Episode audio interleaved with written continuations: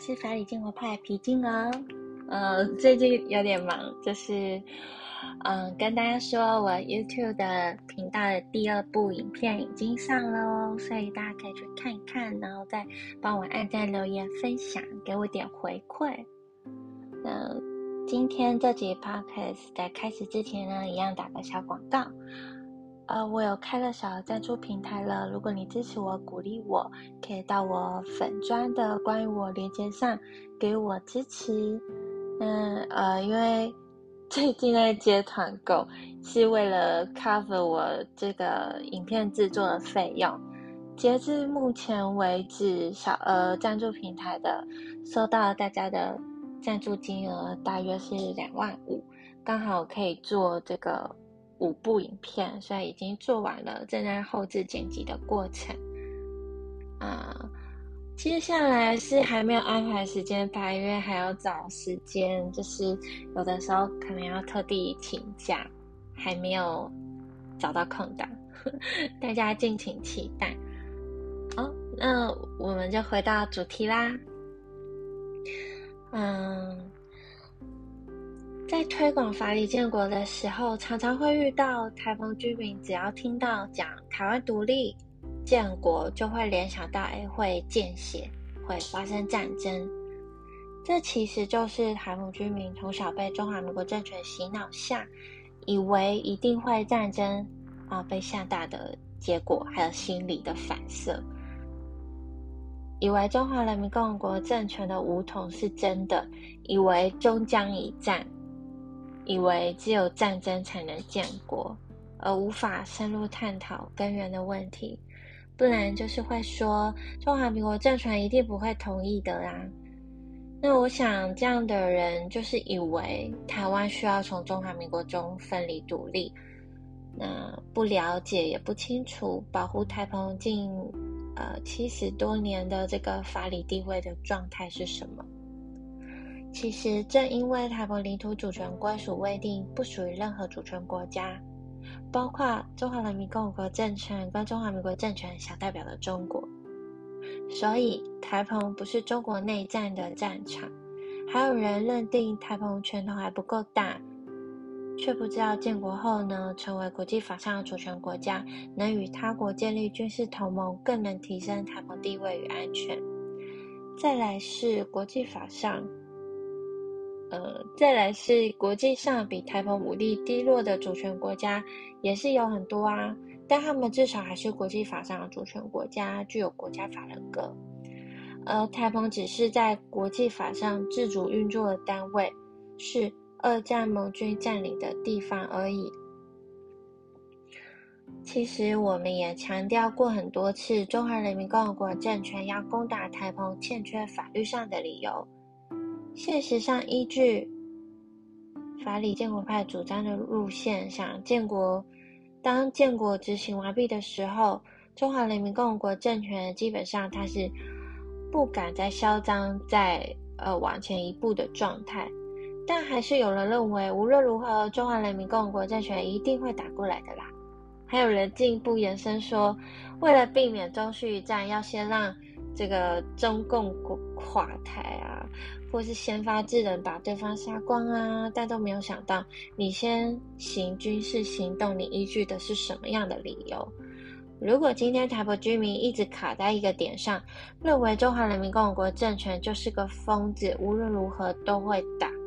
如果台北居民挥之不去这样的认知，那就很难进行深入沟通了。大家总以为中华人民共和国政权是野蛮的原始人。其实不全然是中华人民共和国政权对有争议的领土做出的主张，都有找国际法上的依据跟脉络，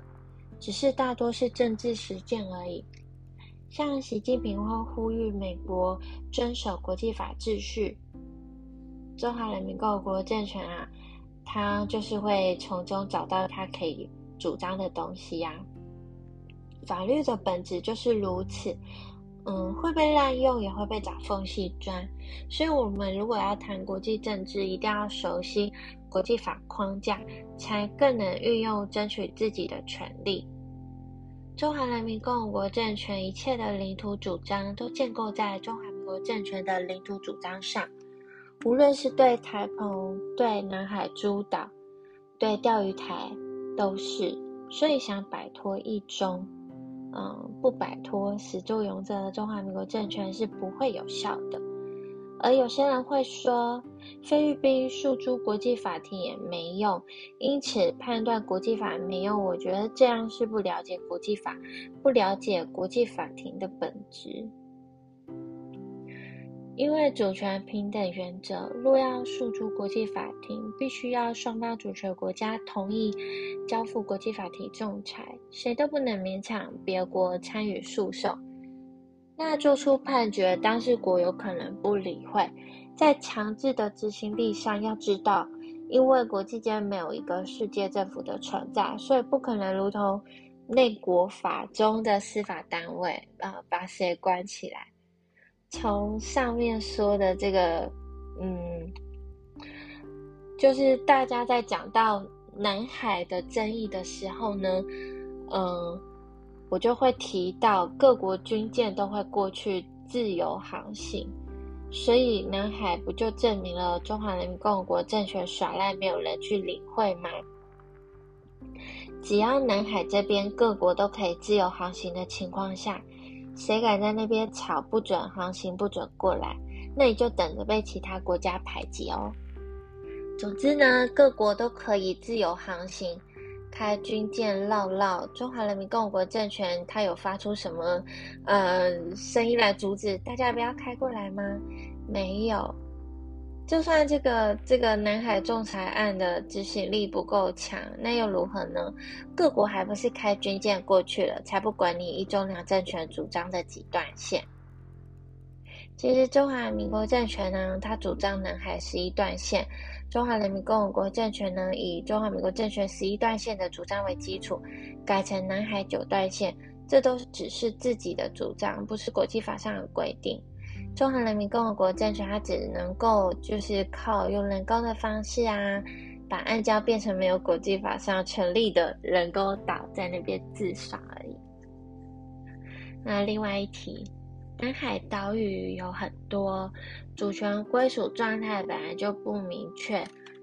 美国也不可能支持中华民国政权对整个南海有主权啊。中华民国政权它能够接管其中部分的岛屿。那是因为那些地方在二战期间是日本实质控制的地方，所以后来就演变成了盟军占领代管的范围。中华民国政权执行占领代管的任务而已，他不能主张拥有这个地方的领土主权。我想对战争保持警戒是正常的，重点是要知道怎么做出主张，以什么身份来捍卫。然后要有一个观念是，国际法并不是防止战争的法律，也不是发生战争就代表国际法没有用。事实上，国际法最重要的作用之一就是形成一套交战规则。所以我就会强调说，中华民国政权的执行者一定要本土派来掌控，因为在遇到危机状况的情况下，他可以做出正确的主张。他当然不能继续主张说用中华民国政权身份来捍卫。台湾的主权，他要说的应该是中华民国政权，他没有台澎的主权。那他自己是，呃，依据盟军的这个一般命令第一号来实施日本受降后的军事占领这个任务。他只要说清楚这个法律的状态，他就直接可以跳脱一中两政权的困境了。所以用什么样的身份来说什么样的话是非常重要的。台风现况并不是因为。呃，财富不够啊，不是因为技术不够，也不是军事不够，而是没有完成建国的关系。台澎现况是因为台澎居民没有意识到我们需要建国，所以没有产生建国意志。大部分的人以为已经有国家，只需要正常化，所以无法成为体制内的本土派的靠山。嗯，对国际上其他地方发生的建国运动，台澎上面已经是建国难度最低的阶段了，因为领土主权归属决定于建国的难度，所以台澎是不需要有主权母国的同意的，而且我们还有海岛的天然屏障，国际的边线就可以很清楚。我们有民主体制，我们有自由的思想，有稳定的经济发展，其实已经算建国难度最低了。国际上那些完成建国的小国，并没有因为军事不够、财富不够就不完成建国，而是因为想要成为主权独立的国家而建国，可以依主权平等原则，在国际上争取自身权益来来去完成建国。我觉得找一堆理由，一边骂坏人很邪恶，一边又让坏人有理由继续作恶，我觉得这样的心态问题比较大。嗯，还有只知道就是反共剿匪、反中，不知道要反中华民国政权这个罪魁祸首，嗯，加上华台部分的现象，嗯，才会让建国运动会这么自爱难行。前辈的努力走过了抗暴阶段，我很感谢，所以接下来我们就接力下去。啊，把过去前辈主张的国家正常化路线，我们来调整一下顺序，先完成自觉建国，建立国家法人格，我们再来定名制宪，而不是直接去改中华民国政权它表象的那些东西，名字或者宪法。嗯，现在体制已经转民主化了，所以我们就要用对话的方式，由下而上来推动。推动能做多少是多少，那希望大家一起跟着我走在建国路上，成为伙伴吧。好啦，今天的美丽课就到这啦，再见，我们下次见，拜拜。